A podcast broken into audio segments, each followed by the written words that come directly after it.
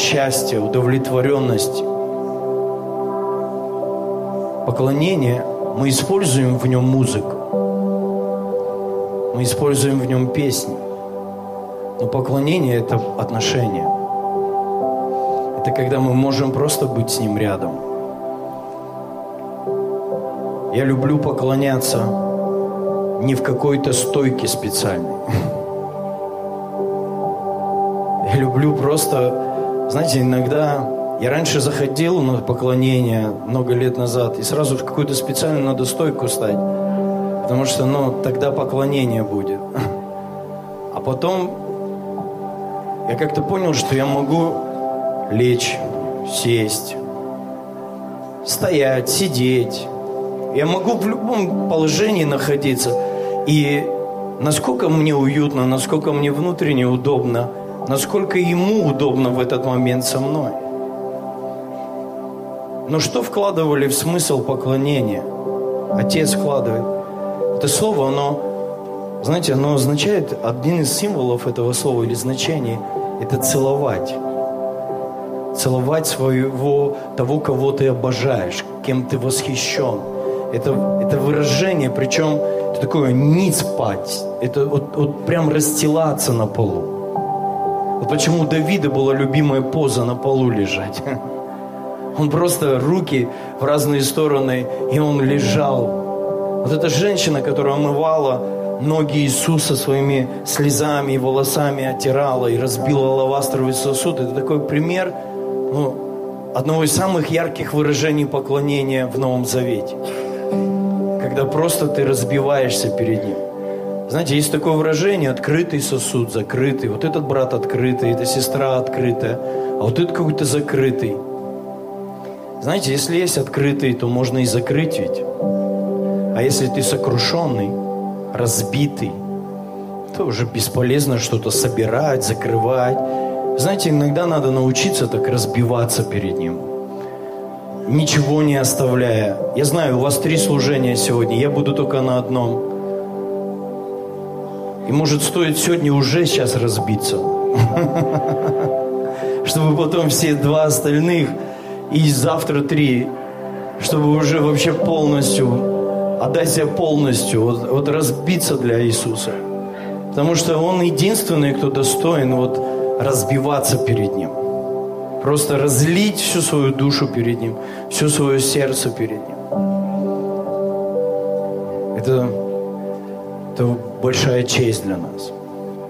Если уж и разбить чью, себя, то только для Него.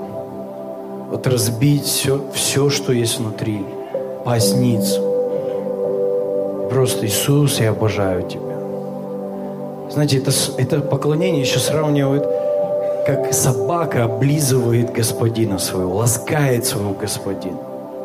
У меня дома две маленькие собачки живут. Когда я домой возвращаюсь, Боже, как она прыгает. Она даже иногда писается от радости, когда видит меня. Вот я не желаю вам как бы, ну, присутствия Иисуса. Но, но знаете, иногда мы настолько зажаты, настолько вот в какой-то форме, в шаблоне, что вот, вот ни разу я не видел, чтобы она сидела такая, она у меня не умная. А вот у нас есть очень много умных христиан. Они в церковь зашли, встали, свое место заняли, стоят, ждут. Вот есть умные собаки, воспитанные, они встали, стоят, ждут. У них, им, им нельзя ничего сделать, им сразу попадет. Им лишние движения нельзя делать. А вот моим собакам можно все делать. Они меня видят, они лают, они, они, она, одна у нас, она любит нельзать ноги нам. Вот я не знаю, что это за, за прикол у нее такой, но она прям, на, вот ты только сядешь где-то, она сразу подбегает и ноги лежит. Мы ее думаем, что она наркоманка какая-то. Но это, это нечто, что если бы писать это слово поклонение, это вот можно было писать поведение вот этих собак, которые любят своего хозяина, которые вот так вот ради него, на задних лапках, там что-то хвостиками, что-то там все для него. Поэтому давай мы еще раз вот сможем, да, мы потечь вот в этом, еще чуть-чуть, буквально несколько минут, просто давай разобьемся для него здесь. Просто потечем в это. Потечем в это. Пусть Пусть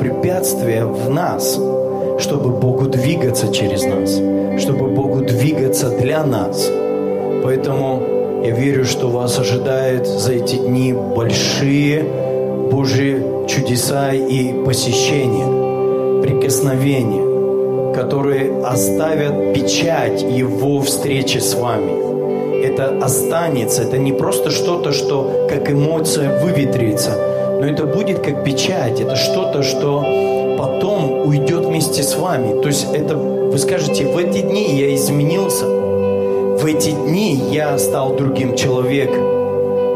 Поэтому эта конференция, это будет такая конференция небесной печати на вашем мышлении, на ваших взглядах на будущее, на вашем служении, на силе, в которой вы будете служить, поставится печать. То есть я даже слышу слово «доступ» к чему-то большему. Знаете, это будет такой печать разрешения. Печать, которая не просто, знаете, вот игрушечная печать, а это такая официальная небесная печать, которая откроет возможности служить на уровне новом, на, то есть это знаете, как есть разные виды доступа к тайнам. И вот как будто ставится с неба печать, разрешающая войти в такие сферы неба, тайны Божьи, которые вы до этого, ну просто из-за возраста, из-за определенных духовных вещей не доставало права на это. Но Бог хочет поставить печать и дать доступ. Разрешено я вижу разрешено, знаете, как вот печать стоит, разрешено, выдайте, выдайте им, отдайте им на пользование, дайте им это, в чем они будут нуждаться. Аминь. Спасибо, спасибо Алексей и вся команда.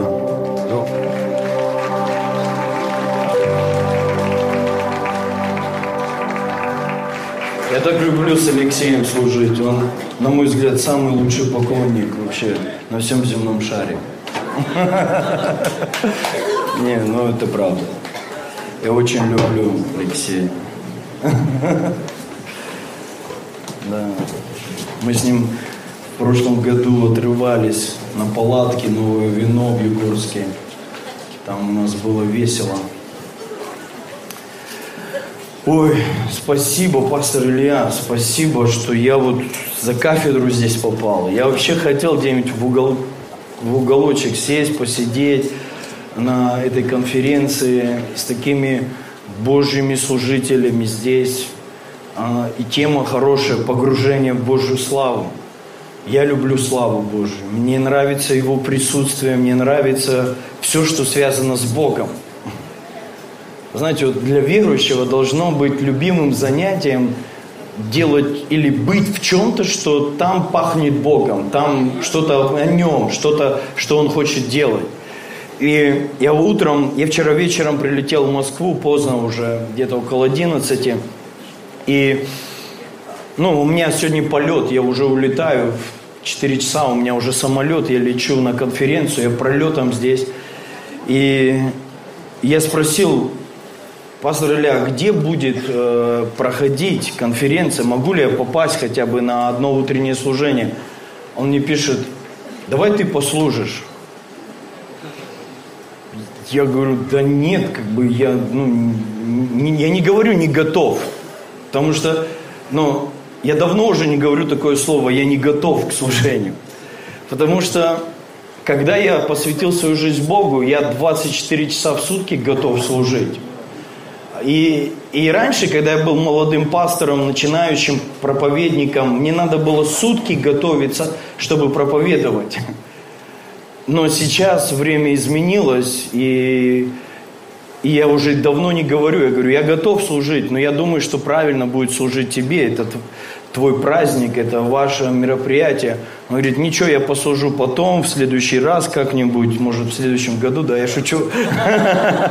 Вот. И, и как-то вот так случилось, что я стою здесь. И хочу поделиться чем-то, что Бог положил на мое сердце именно для вас сейчас здесь. Потому что у меня нет проповеди уже много лет. Я, у меня нет конспектов проповедей. Мне когда просят, вы можете заранее скинуть конспект вашей проповеди? Я говорю, я бы хотел, но у меня его нет. Потому что я проповедую из духа и проповедую из того, что Бог вкладывает в мое сердце.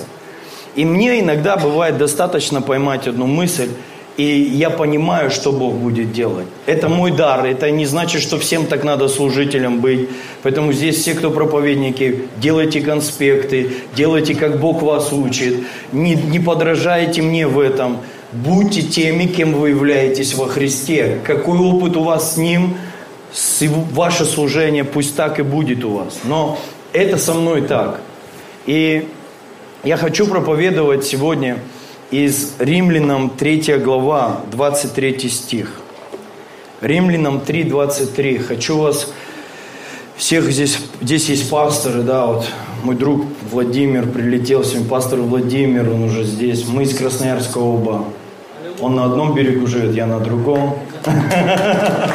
У нас такой город, он на левом, я на правом. Ну или кто на правом, кто на левом, это у нас такой чисто красноярский момент – но я шучу, конечно, не в этом наше э, отношение. Мы, Бог сделал чудо в наших отношениях много лет назад, и поэтому для тех, кто, может, не слышал наше свидетельство, я был в церкви пастора Владимира много лет, и потом мы служением вышли, и это было трудных 10 лет наших отношений. Потом сверхъестественно Бог восстановил наши отношения. И, и сейчас мы вместе делаем большие конференции в Красноярске. И, и действительно Бог использует то чудо, которое случилось в наших отношениях, Он использует во многих частях сегодня России. Я знаю, пастор Владимир служит много там, где есть конфликты, где есть какие-то неприятные моменты.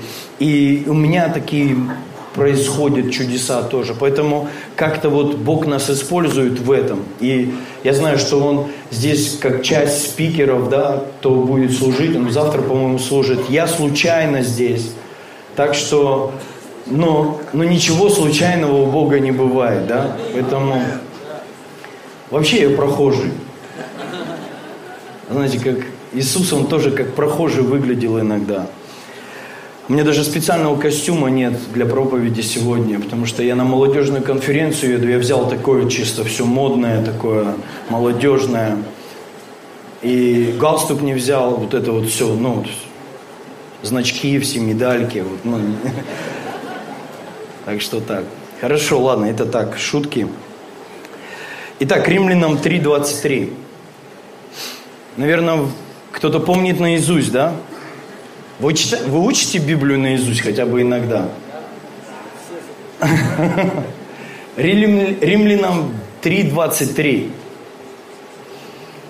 Все согрешили и все лишены славы Божьей. Все согрешили. Есть кто не согрешил здесь в зале? Вот есть один человек святейший. Рады за вас. За нас помолитесь в конце, за всех.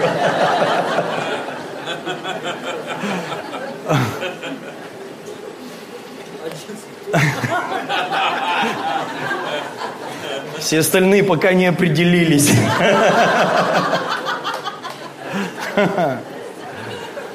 Но Библия говорит, что все согрешили. И есть много последствий у греха.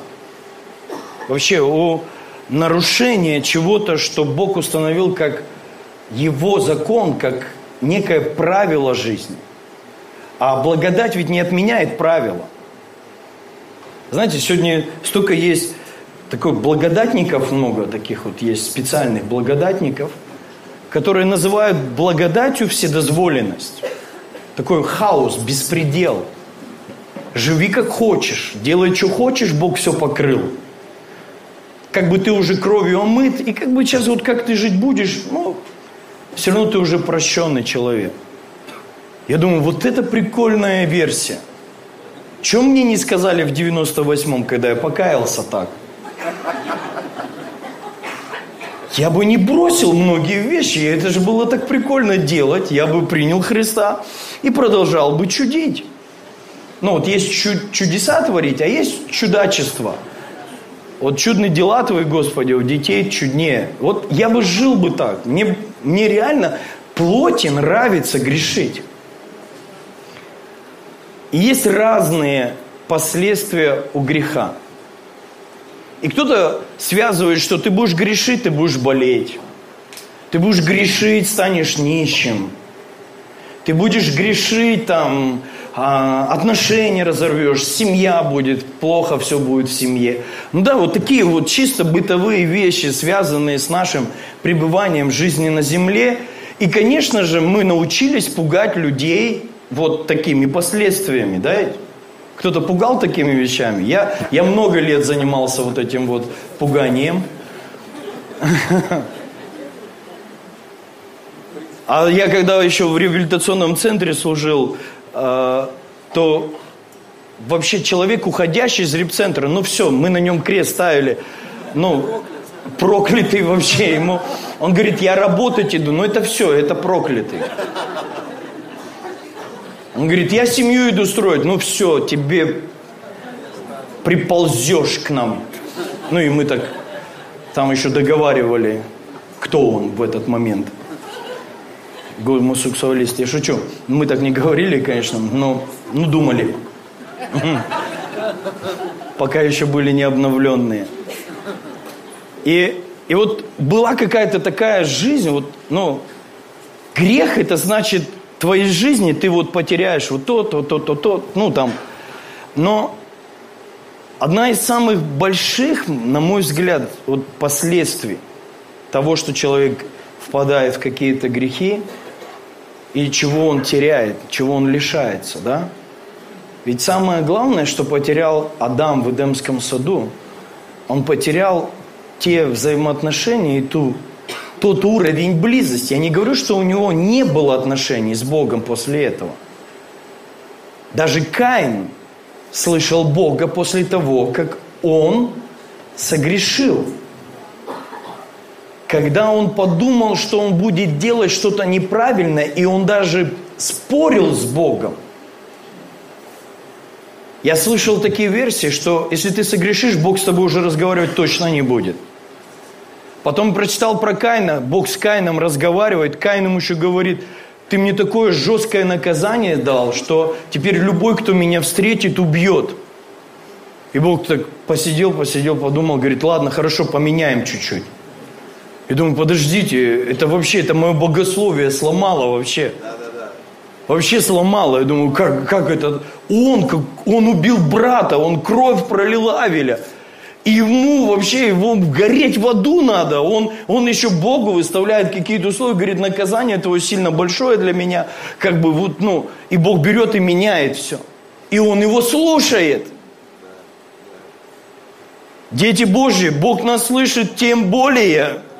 Как бы, я не верю, что здесь все Каины сидят.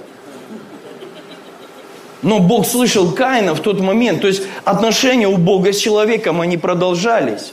Даже когда они вышли из Эдемского сада. Они продолжались, но, но что-то человек потерял. Чего-то он был лишен там. И Павел в послании к римлянам, он говорит, вот что человек стал лишен. Он, он стал лишен славы Божьей. Он потерял славу. И слово «слава» Наверное, тут много грамотных людей есть. Вы, наверное, ищете и копаете Писание, и хотите понять, разобраться, может быть, даже на иврите читаете, может, кто-то на арамейском что-то там разбирается, там вот эти все ковод, шекина и тому подобные вещи. И, и конечно, все это да и аминь. Но, само, но сам принцип этого слова – это блеск сияния. Если вот простые такие переводы, которые встречаются вот на первой, скажем, вот на поверхности лежат. Блеск, сияние, а, честь, тяжесть, вес. И, и тогда, если вы вот, ну, если, конечно, не понимать духовный смысл, тяжесть, вес, то, конечно, наверное, все самые такие тучные люди, они кажутся прям наполненные славой а в у души они лишены славы. То есть чем ты легче, тем ты без славы. То есть и сразу такое представление, что так можно есть что ли все подряд теперь, все с диет спрыгиваем, вот это вот, ну, правильное питание выкидываем, все едим, жрем. Ладно, я не об этом. И вот это тяжесть, вес.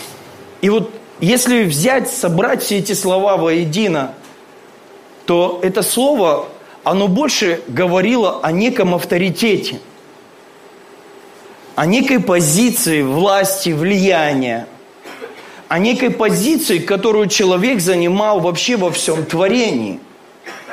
Если посмотреть а, все, что было сотворено Богом, духовные миры, земные, и все это посмотреть, то триединство Бога, Бог Отец, Бог Сын, Бог Дух Святой – и четвертым, кто похож был на них, и образ и подобие их носил, и в ком Бог хотел себя полностью проявить, являлась раса человека. То есть человек являлся тем, кто был более приближен. Даже ангелы не занимали такой близкой позиции. И по статусу, и по титулу, и по всему.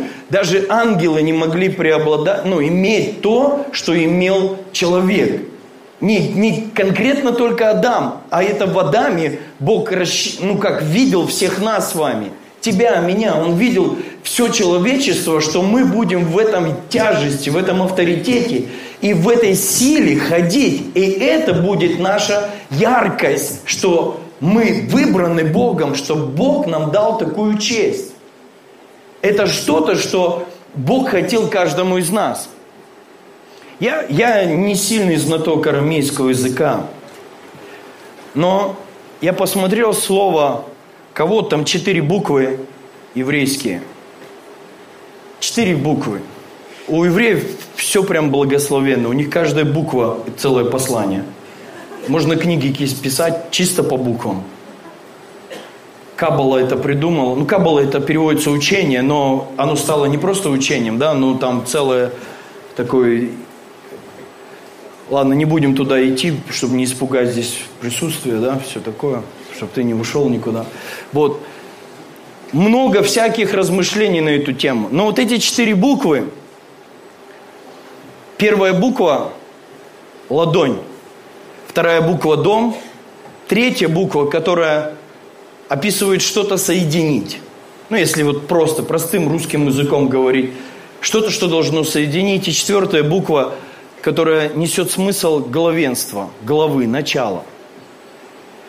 Я, я иногда по откровению, я смотрю это, чтобы понять и углубиться в какой-то э, ну, смысл чего-то.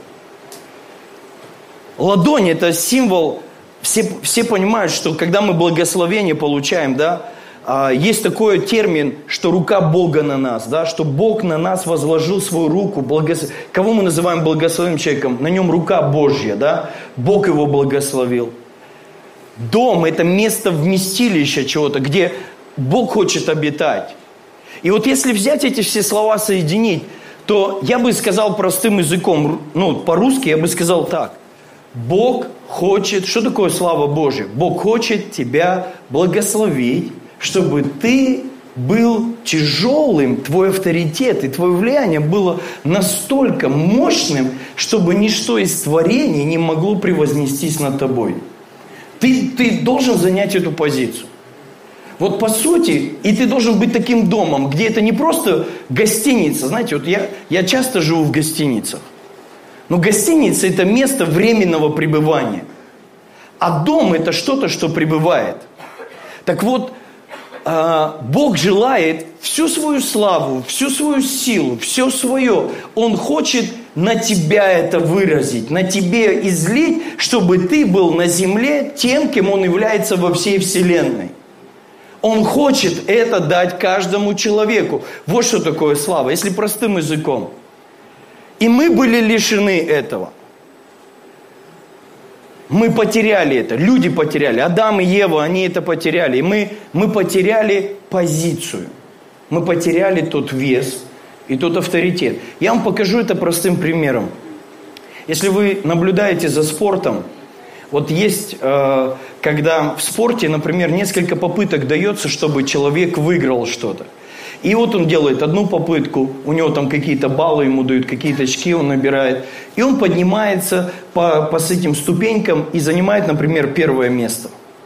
Потом он делает следующую попытку. Очень много таких видов спорта, где есть 5, 6, там, ну, 6 попыток, 8 попыток, 4 попытки. Ну, и вот представьте, вот он делает, делает, делает. Я, я люблю вообще спорт смотреть, разный причем. Не знаю, почему так, но вот как-то у меня к спорту такое отношение.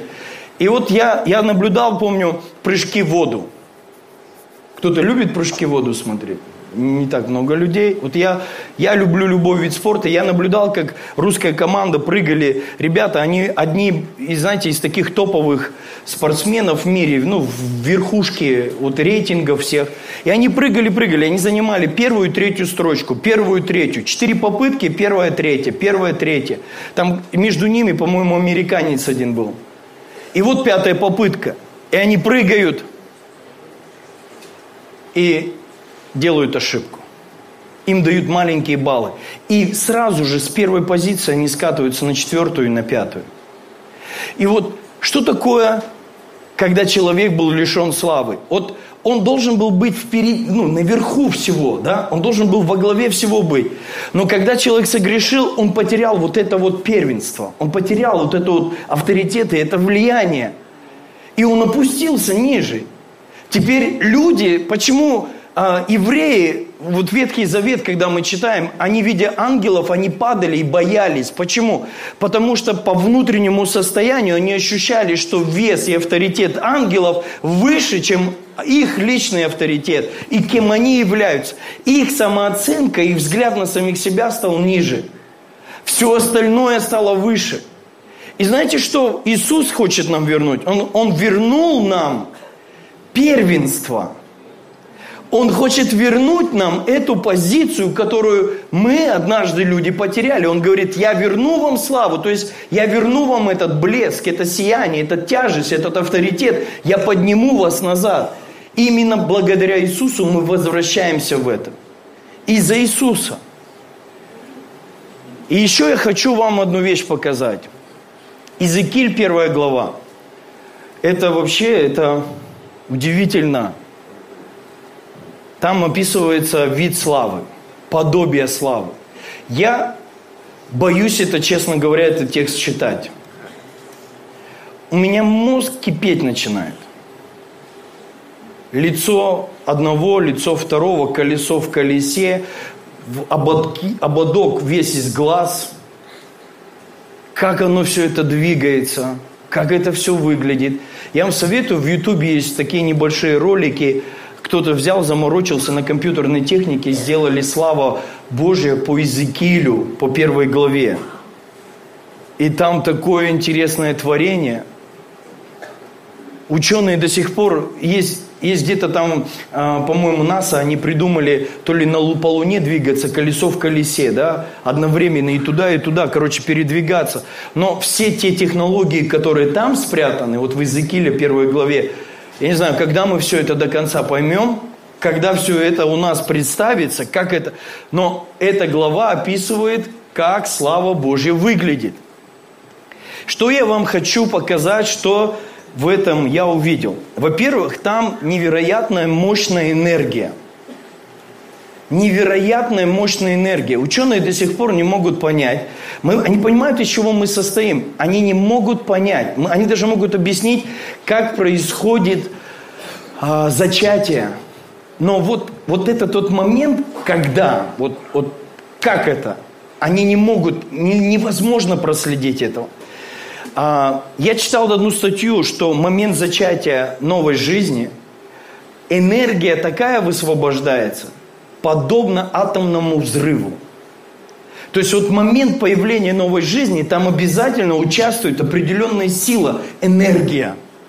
Вот а, те, кто изучают Землю, они говорят, в Земле очевидно, что как будто взрыва что-то. Почему версия взрыва была? Потому что действительно находили вот эти вот а, признаки того, что как будто огнем опалило что-то, как будто был какой-то взрыв. На самом деле, когда Бог что-то творит, при этом участвует самая мощная энергия – мощнейшая энергия, которую ни одна электростанция атомная, никто не могут этого показать. Даже атомный взрыв – лишь часть той энергии, которая есть в Боге, как в Творце. И вот когда мы читаем славу Божию, то там что-то подобное, там описание.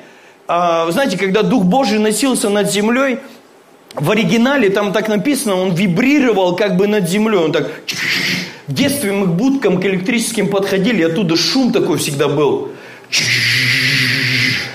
И, и вот, вот этот шум, он всегда говорил, туда не надо лезть. Но когда электричество, вот эта вся энергия, она работает, там, там есть шум. Шум. И знаете, вот что увидел Иезекииль? Иезекииль увидел невероятную мощную энергию – способную сделать все, что угодно. Когда человек стал лишен славы Божией, он потерял доступ к энергии, которая может делать невозможные вещи. Вот почему мы верим, что могут новые органы появиться, потому что в славе Божьей есть такая энергия, которая может создать новый орган, потому что все органы были созданы в славе Божьей. Даже вырасти ноги могут. Зубы могут появляться. Могут меняться ситуации вообще невероятным образом. Слава Божья – это носитель невероятной творческой силы. Вот почему, когда ты без славы живешь, ты надеешься только на свою силу и на свою способность. Но когда слава Божья возвращается из-за Иисуса Христа на твою жизнь, в твоей жизни могут появиться деньги, не работая. Не каждый день, но когда надо. Потому что это сила Божья, способная произвести это. Когда я, я люблю слушать таких вот Божьих помазанников, я хочу вам помочь понимать служение Джеймса Малони. Для тех, кто может быть, не до конца понимать. Знаете, когда пророческие люди, вот люди сверхъестественного, они служат, мы ждем классную проповедь. Это ошибка. Вот люди духа, они не всегда классные, логичные проповедники. Они гуляют в славе. Они могут идти в одно место. Что-то сделали, забыли, зачем сюда пришли, сделали это, пошли в другое место. У них проповеди иногда вот такие. Он как будто гуляет по парку. О, прикольная птичка. О, не, прикольно, сейчас тебе что-нибудь скажет. Потом туда куда-то пошел. Это, это служение духа. Вы знаете, у служения духа есть очень много необъяснимых вещей. И когда ты пришел, и ты любишь такое пасторское послание. А пасторское послание – это всегда назидание, учение, правила, поведение. И потом прилетает какой-то чокнутый пророк Божий, какой-то вот, какой-то нестандартный, не вписывающийся в рамки. Он заходит и говорит, что-то я его вообще не понял.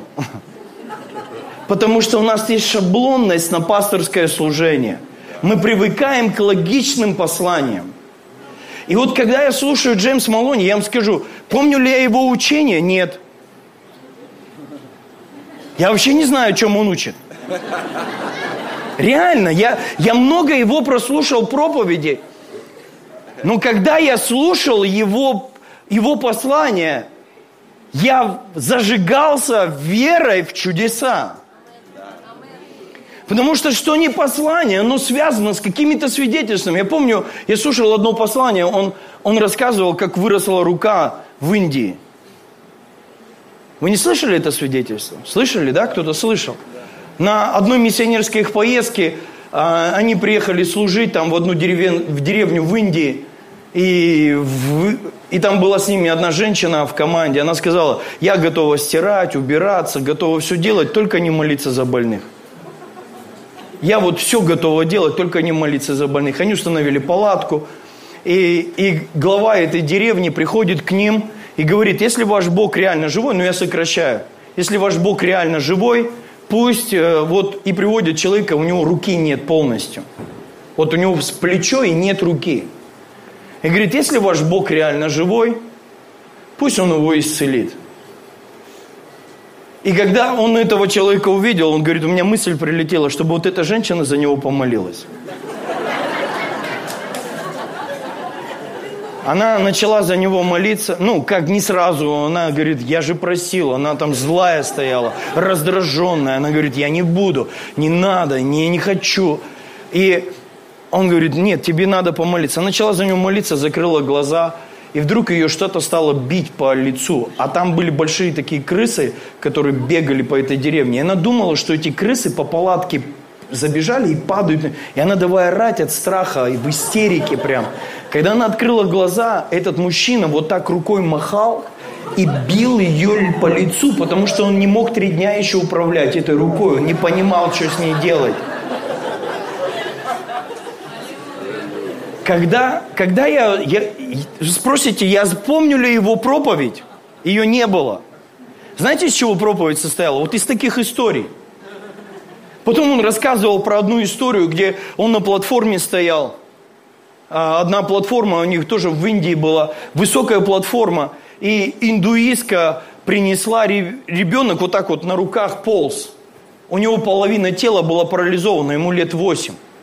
И она так его берет и на платформу закидывает. И одному из его помощников, ну представьте, американец, мышление, права человека, вот это вот все дела там, ну. И, и Джеймс Малони ему говорит, слушай, брось его назад. Он говорит, я не брошу. Он говорит, брось назад.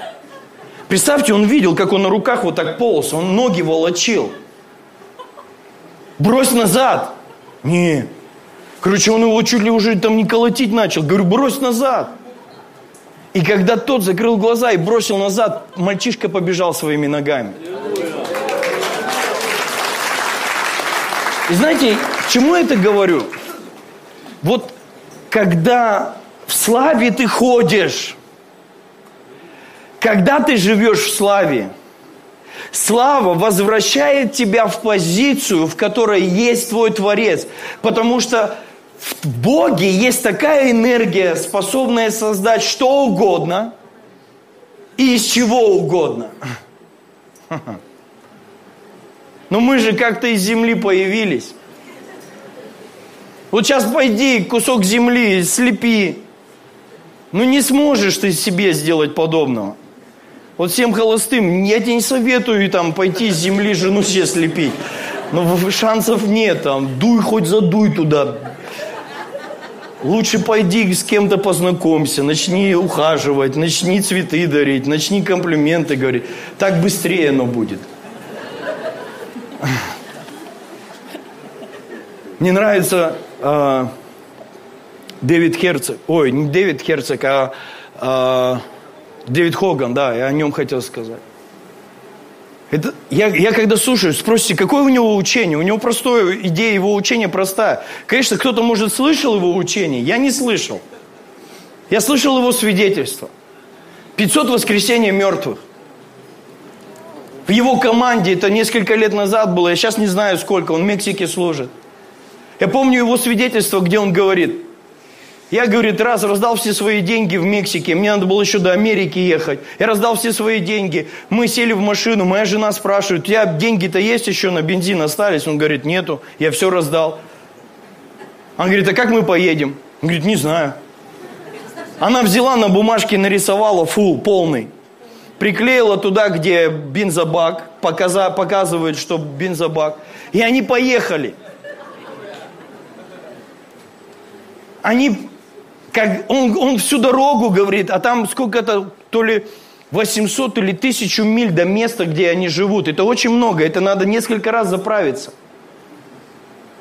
И, и когда они до туда доехали уже до своего дома, он говорит, у меня, у меня всю дорогу была истерика, потому что мне хотелось посмотреть, сколько же осталось.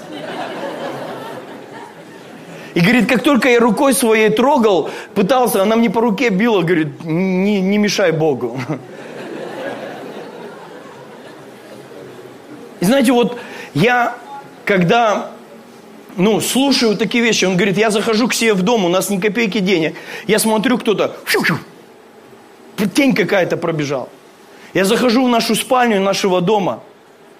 На полочке, на тумбочке рядом с кроватью лежит 3000 долларов. Никого не было. Ангелы принесли. Почему я говорю, что деньги могут появиться? Органы могут появиться. Все, что угодно, потому что Слава – это, во-первых, невероятная энергия, творческая сила. Причем Божья, божественная. Это то, чем Он обладает. Вот почему мы можем ожидать, когда в славе все будет происходить, то это даже не из-за меня, из-за тебя, из-за кого-то из нас, потому что Он суверенный Бог. И это его идея делать что-то в этот момент. И это даже на это не надо веру иногда. А надо сейчас что-то посеять. Да не надо даже сеять в этом. Это он просто пришел, и папа хочет в доме делать ветер. Просто хочет подарки раздавать. Просто хочет делать счастливыми своих детей. Вот и все.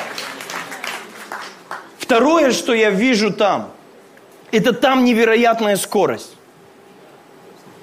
Как молния все. Знаете, невероятная скорость.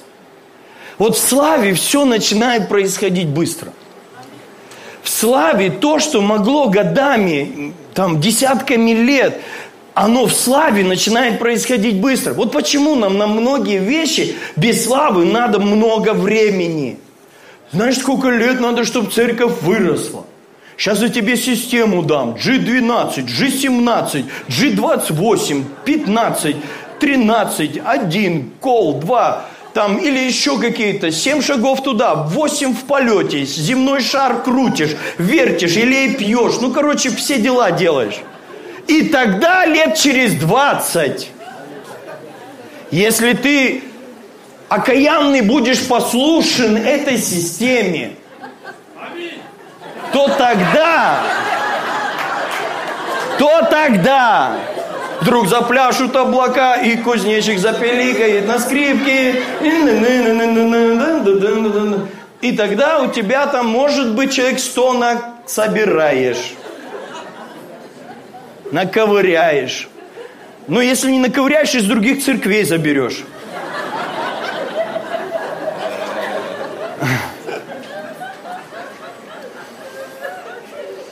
Помню, пастор одного с Индии слушал,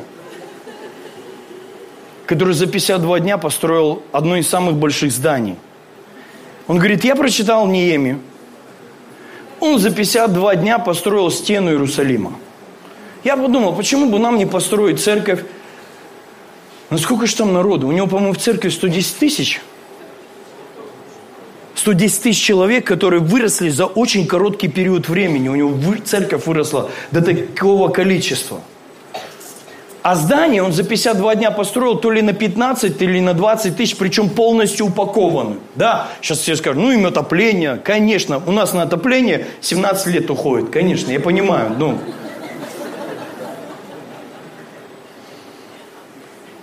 Да какая разница, за 52 дня. За 52 дня тепло, жарко, холодно, какая разница?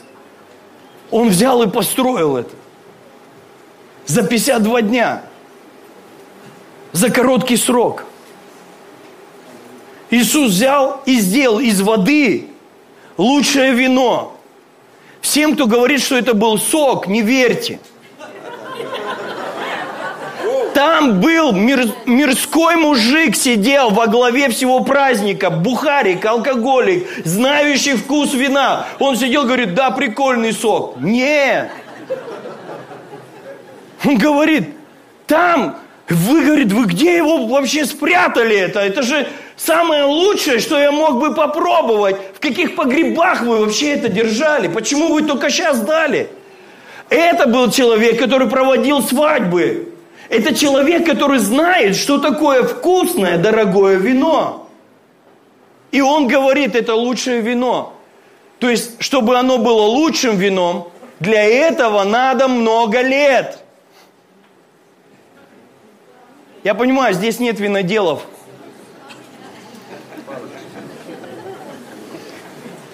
Но есть крестьяне, которые вино производят в мире. Вообще они есть. Нам пока до этого далеко, мы еще пока... Ну, нам бы только не пить бы хотя бы.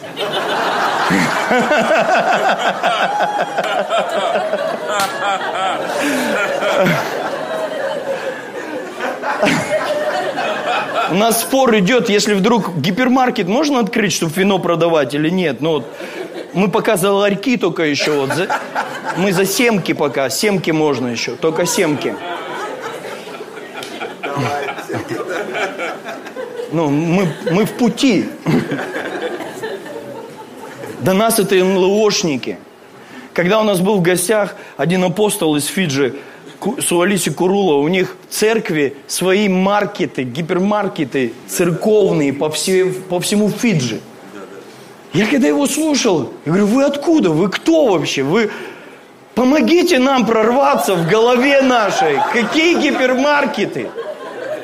Какие свои торговые центры, где снимают неверующие, просят аренду в этом самом лучшем помещении? Я говорю, помолитесь за меня, пожалуйста.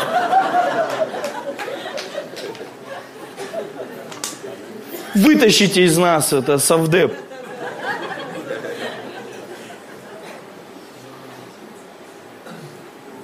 Ух. И вот это лучшее вино, оно, ну вообще на это надо много лет – а там было, ну, где-то по подсчетам по-разному, ну, примерно 180 литров, ну, 150. Водоносы были, вот эти вот э, для омовения сосуды, они были где-то литров по 15-12, ну где-то приблизительно. Их было 6, где-то ну, 90, э, ну что-то за 100 с чем-то. Я вот считал, я сейчас не брал специально размеры и высчитывал это, это, это, знаете, это было не просто чудо, вода, вино, это было экономическое чудо. Они не могли бы себе позволить столько лучшего вина купить на свадьбу. Это было экономическое чудо, и это было чудо, которое из воды вино. Вода химический, э, химическая формула воды H2O, химический элемент один, H2O. Когда я набрал однажды химический элемент вино, нету формулы. Знаете почему? Потому что вино состоит из 500-600 элементов. Причем их нельзя просто взять и смешать в одной бочке. Это называется винный напиток. Да? Есть же, да, здесь на такие винного напитка были, да? Дегустаторы. Знаете, даже чем отличается винный напиток от вина, да? Вот эти 500-600 элементов, они должны были появиться путем брожения – должно было отыграть все. И оно должно было в определенных условиях содержаться, при определенной температуре, упакован не в бич-пакете, а в специальной таре. Чтобы оно лучшее было, то много-много лет. Я, я, я набрал, узнал, сколько самое дорогое вино стоит. Продали на аукционе э, 1600 какого-то года пятилитровую бутылку за 500 тысяч долларов. Сколько в то, в то время виноград стоил? Да по нему так ходили. Виноград.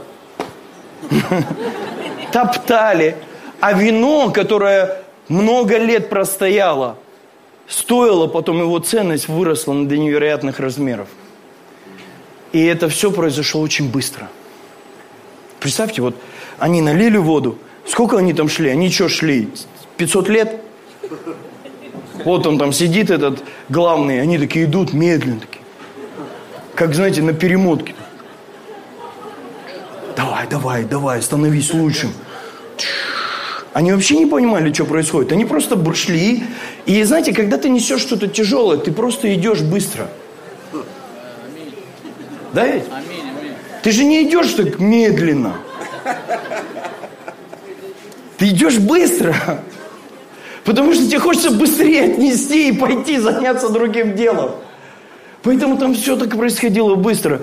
И когда он попробовал, это было лучше вино. Почему? Потому что Бог силен ускорить.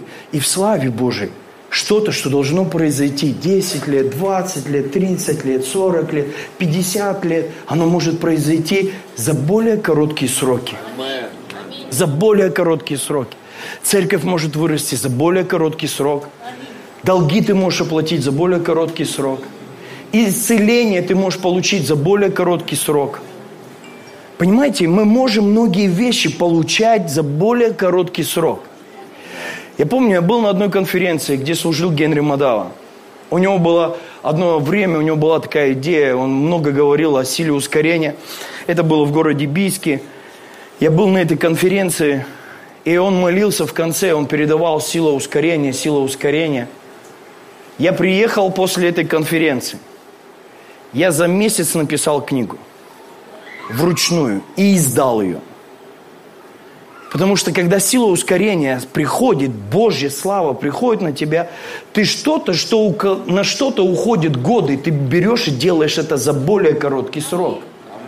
За более короткий срок.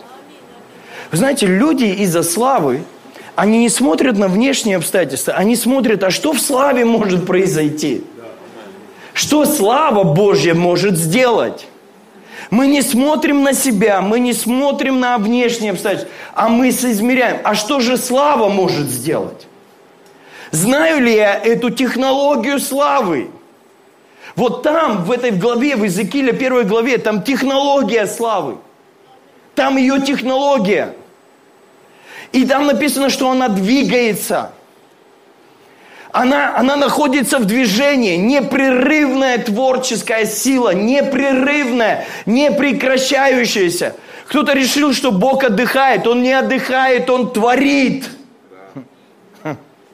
Он все еще в движении. если вы будете читать книгу Иезекииля, то вы увидите, что слава Божья из главы в главу двигается. Там есть движение. В 43 главе она входит в храм – а в 47 главе из-под порога храма начинает течь река. И эта река начинает течь в море. И воды моря делаются здоровыми. Мы все, кто хоть чуть-чуть богословски понимаем, море – это символ мира. Море – это символ народов. Море – это символ грешного мира. Из-под порога храма, куда вошла слава, из-под порога храма начинает течь река жизни. Это не просто движение речников. Я люблю ржать. Я прям люблю. Это не просто каких-то замороченных людей, сами в себе, где-то там, не пойми, что хотят. Из-под порога храма Бог хочет, чтобы в мир потекла жизнь, чтобы в общество потекла эта сила, это влияние. Бог хочет, чтобы слава вошла. А этот храм, раньше это было строение, а сегодня храм на двух ногах, это ты и я. Этот храм ты и я. И в этот храм слава Божья хочет войти в Новом Завете. И храм хочет, Бог хочет наполнить свой храм своим присутствием, своей властью, чтобы ты тяжелым стал. Чтобы ты стал тяжелым. Не чтобы грех был тяжелым. Не чтобы проблемы общества были тяжелыми, а ты был тяжелым, как ледокол царства, знаете, как ледоколы разбивают льды? Ледокол из-за того веса, который, и той мощи, которую он обладает, он буквально напрыгивает на лед. Он буквально напрыгивает на лед. И под своим давлением ломает это. Он просто бум, так, и оно ломается. Бум, и оно ломается. Я хочу тебе пророчествовать. Бог хочет поднять среди вас ледоколов – которые будут входить в раны общества, в сложные обстоятельства, самые тяжелые, лед, там, там здоровенный лед в Арктике. Невероятных размеров, но из-за того, что ледокол обладает большей мощностью, чем лед, он может ломать и прокладывать дороги там, где другие не могут проложить, где люди славы приходят. Там Бог может ломать льды, неустройства, проблем, нищеты, болезней, разводов и много-много всего другого. Но не это самое главное. Самое главное, что мы ломаем самый главный лед – мы несем эту небесную эпидемию. Этот вирус. Влюбиться в славу. Влюбиться в присутствие. Влюбиться в отношения с Отцом. Влюбиться в это. И чтобы другой сказал, я тоже хочу тоже быть таким. Я тоже хочу потяжелеть. Я устал быть легким. Я устал быть как вот Валтасар. Мены, мены, текалу парсин ты, зва, ты взвешен и найден очень легким. Знаете, сколько много людей думают о себе больше, чем они есть.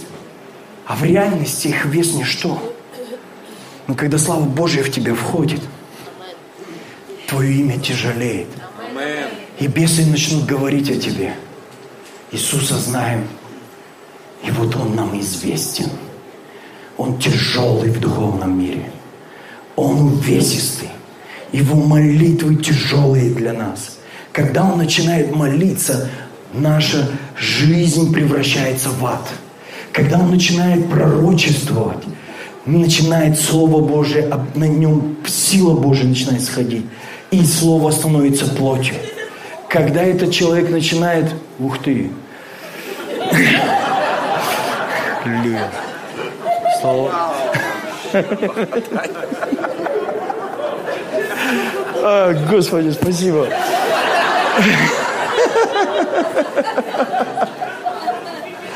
А.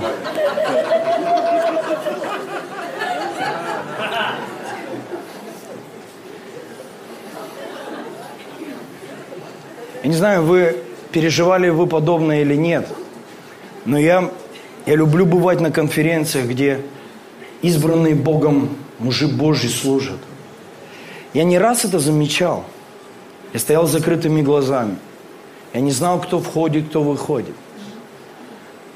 И, например, я чувствовал в духе, что как будто стало в духе тяжелее.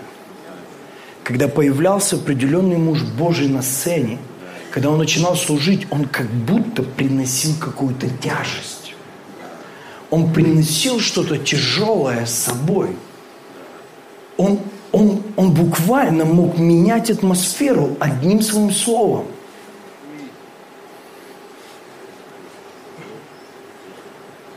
Говорят, Морис Сирулов в свои лучшие годы, евангелист, он просто выходил за кафедру и говорил, я раб Господа Иисуса Христа.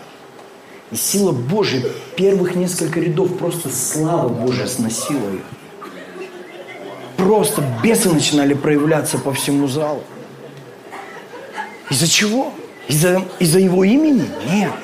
Его имя, оно было наполнено силой Божьей и тяжестью Божьей. Я желаю вам, чтобы вы за эти дни вы погрузились в нее. Вы вошли в нее. Как в 47 главе можно зайти по лодыжку, можно зайти по колено, можно зайти по пояс. А можно зайти так, что ты уже не управляешь славой. Есть разные уровни, когда ты еще ей можешь управлять. Хочу, не хочу. Но я хочу вам пожелать, чтобы вы пошли дальше. Там, где нет дна. Где ваши естественные вот контролирующие силы вашего организма, они перестают вами владеть и удерживать вас от большего в Боге. Я молюсь, чтобы вы пошли куда-то, где у вас нет дна, где вы бы не могли остановиться, где поток подхватывает и несет вас, где слава Божья несет вас. Я молюсь, чтобы у Бога получилось на этой неделе для вас, чтобы у проповедников получилось, чтобы у ангелов получилось, чтобы у всех вас получилось это принять. Потому что слава, две первые буквы, одно говорит что-то, что приходит от Бога, а вот это слово «дом» в одной интерпретации это больше к женщине относится, как мужчина-даятель, а женщина принимающая сторона. Поэтому поймите, слава никогда не сможет войти, как, знаете, как против вашей воли. Она не сможет войти против вашего приглашения. Он не насильник – Поэтому он, он показывает, что второе слово, вторая буква в этом слове, это оказывает принцип принятия. Если я не буду в этой позиции находиться, я хочу тебя принять. Я хочу быть гостеприимным для славы. Я хочу быть гостеприимным для Его слова, для Его откровения. И когда я открываю свой дух, свою душу, говорю, входи, Господь, и царствуй в моей жизни. Знаете что? Он обязательно переведет тебя в третью букву и твое земное будет соединено со сверхъестественным, что сделает тебя и поведет тебя в четвертую букву, что сделает тебя главой и вернет тебя в ту позицию, которую мы все потеряли в Эдемском саду. Можно кто у нас может за клавиши выйти?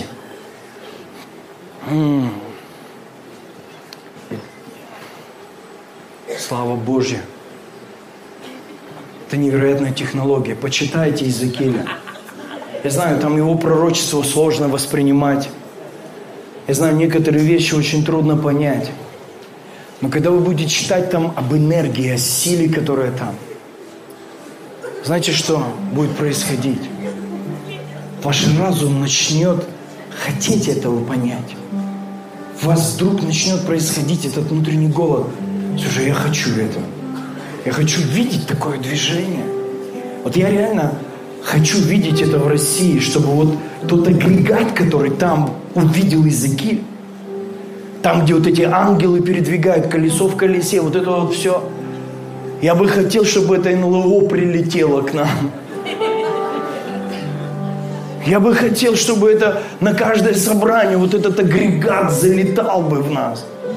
В наше служение, когда мы славим, чтобы вот это вот они когда ангелы махали крыльями, там такой шум создавался. И вот знаешь, когда слава на приходит, там начинает что-то...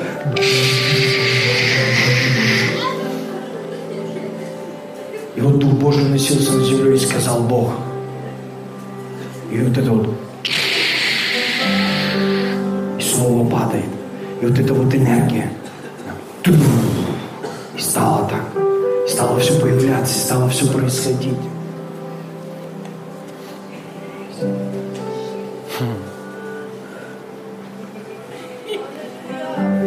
Давай сделаем такую позу принятия. Скажи, я хочу принять. Я, я хочу принять твою творческую силу в славе.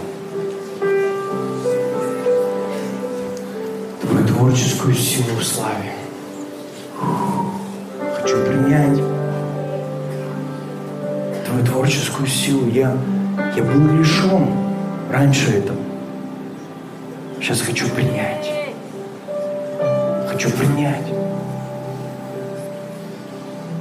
Хочу принять твою сверхъестественную скорость, твое ускорение всего. Хочу принять это.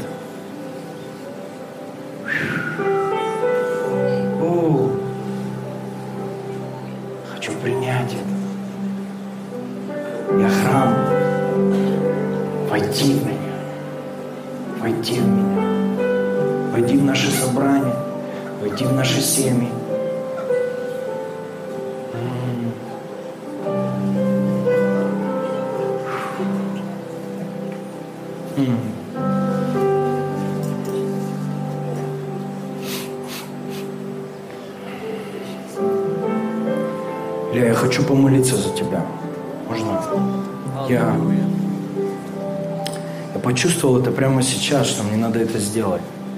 То, что ты отдал мне свое служение. Знаешь, Бог так сделал в моей жизни, что Он познакомил меня с очень многими великими людьми, с сильными помазанниками Божьими. Каждый раз я искал одного от них ни карточку, ни фотку с ним. Сказал, чтобы они дали помазание. Каждый раз хотел, чтобы они благословили. Потому что я верю, что когда это на тебя пребывает, то твоя жизнь становится другой. И вот та коллекция, которую я собрал за эти годы, я знаю, что каждый из них, они как будто бы в то, в то, то служение, которое я сейчас несу, они внесли свою лепту. Я чувствую, что я должен почтить твое смирение и отдать тебе то, что есть на мне. Имя Иисуса. Хм.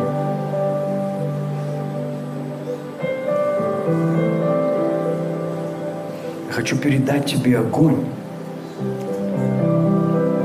Огонь молитвенной жизни, который получил от архибишопа Дункана из Ганы. Фу. Вау.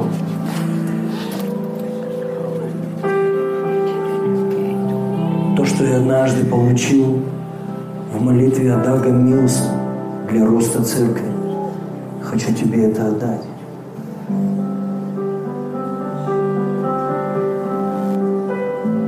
Однажды Бог дал нам вместе с пастором Владимиром встречу до смерти еще с Рихардом Бонки. Я хочу передать тебе это, то, что Он высвободил на нас.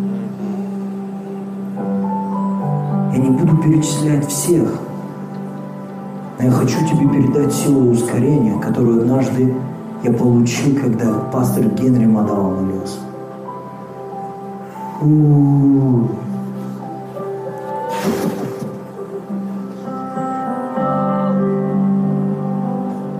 Хочу отдать тебе то, что Рэнди Кларк высвободил для исцеления и для чудес.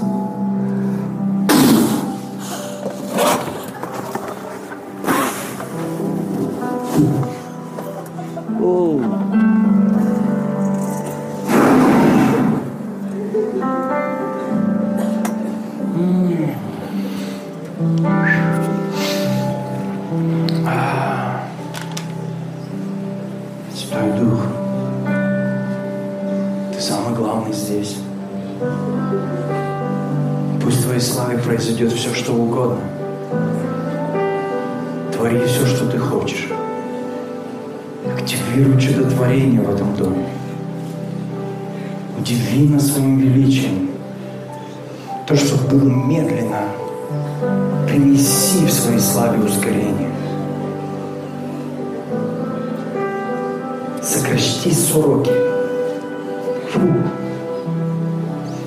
Фу. О! Давайте мы возьмем сейчас семя. Одну из частей моего служения, которую должен сейчас здесь сделать.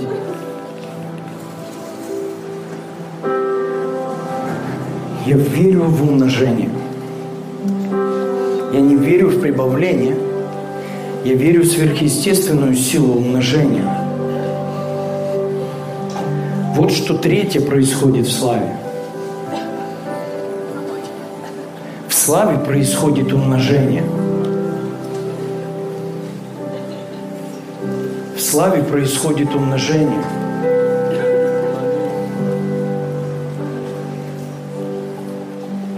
Знаю, здесь многие по регистрации, ну, все по регистрации, но кто-то просто вы вошли в это, чтобы получить то, что будет на этой неделе.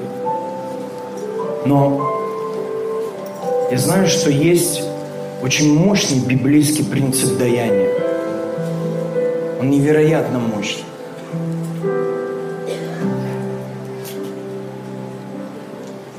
Я верю в умножение. Поэтому возьми свое семя, возьми свою жертву. Не знаю, как ты назовешь это. Жертва. Жертва, иногда люди умирают, плачут. Я называю это инвестиция. Я верю в инвестицию царства.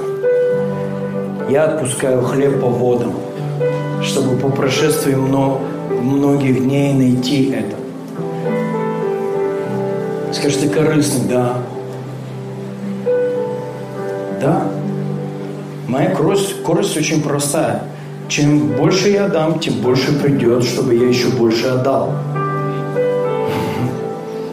вложил Божье дело, в Божьи проекты. Поэтому если я буду человеком, который будет говорить, то это снищенская философия, мне не надо. Знаете, сколько людей имеют бедное мышление, и они говорят, мне ничего не надо, мне ничего не надо. Скажите, а как мы будем строить большое пробуждение? Мы все еще на земле, где за все отвечает серебро. И, конечно, можно посылать всех. Пошел ты знаешь куда. И, а можно с деньгами послать на миссию. Можно здание покупать. Можно много чего делать. Можно, конечно, навдохновлять, навдохновлять. Езжай. Купил ему билеты в одну сторону и перекрестил его и сказал, может, выживет. Так про себя сказал. Хоть бы получилось. А можно собрать денег им. Помогать ему на миссии. Я думаю, что когда... Знаете, мне нравятся такие проекты миссионерства, как Томми, Томми Барнетт. Его сын Мэтью уехал в Лос-Анджелес открывать церковь. У нас, мы, мы там лилипуты ходим, там 150 семей, да, по-моему? 400 семей. 400 семей из церкви встали, собрали свои чемоданы и переехали в Лос-Анджелес вместе с ним служить. Я думаю, вот это франшиза. Он вообще с первых дней не парился, где взять людей, где деньги взять, где мы будем собираться, кто служить будет, кто будет Лос-Анджелес спасать. А у нас кто хочет быть миссионером? Один такой полудистрофик в духе, такой сам, что, куда, кто, я готов, конечно, отправ... Да вот все, давай, беги. Потом он вдруг появился. Все таки ты жив. Ты живой, слава Богу. А он такой, там чудеса происходят. Да ты чё? Такие все, реально Бог есть. Давайте пустим сокровищницу. А.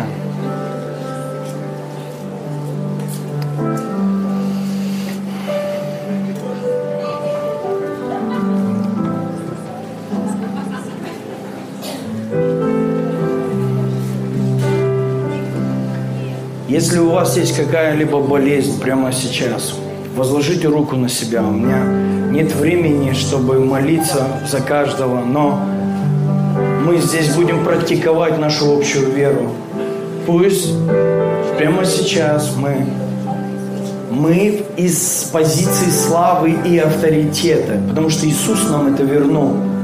Давайте мы войдем в эту позицию и скажем оттуда – мы не умоляем дьявола уйти, мы ему приказываем.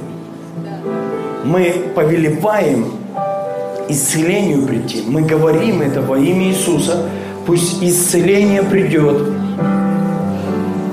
Пусть запустится механизм твоего сверхъестественного выздоровления.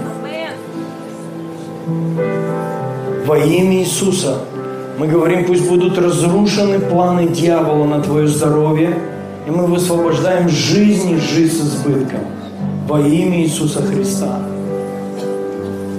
Новые органы. Пусть металлические предметы исчезнут из тела, если у кого-то они есть. Пусть появятся какие-то удивительные чудеса. Мы молимся сейчас. А есть кто не может иметь детей – по какой-то причине. Встаньте, пожалуйста. Я... Это одно из моих заданий у Бога. Где-то уже, наверное, детей 12-15 так родилось. В одной семье как открылось, так они чуть ли не каждый год стали рожать. Не то, что я там участвую, спасибо.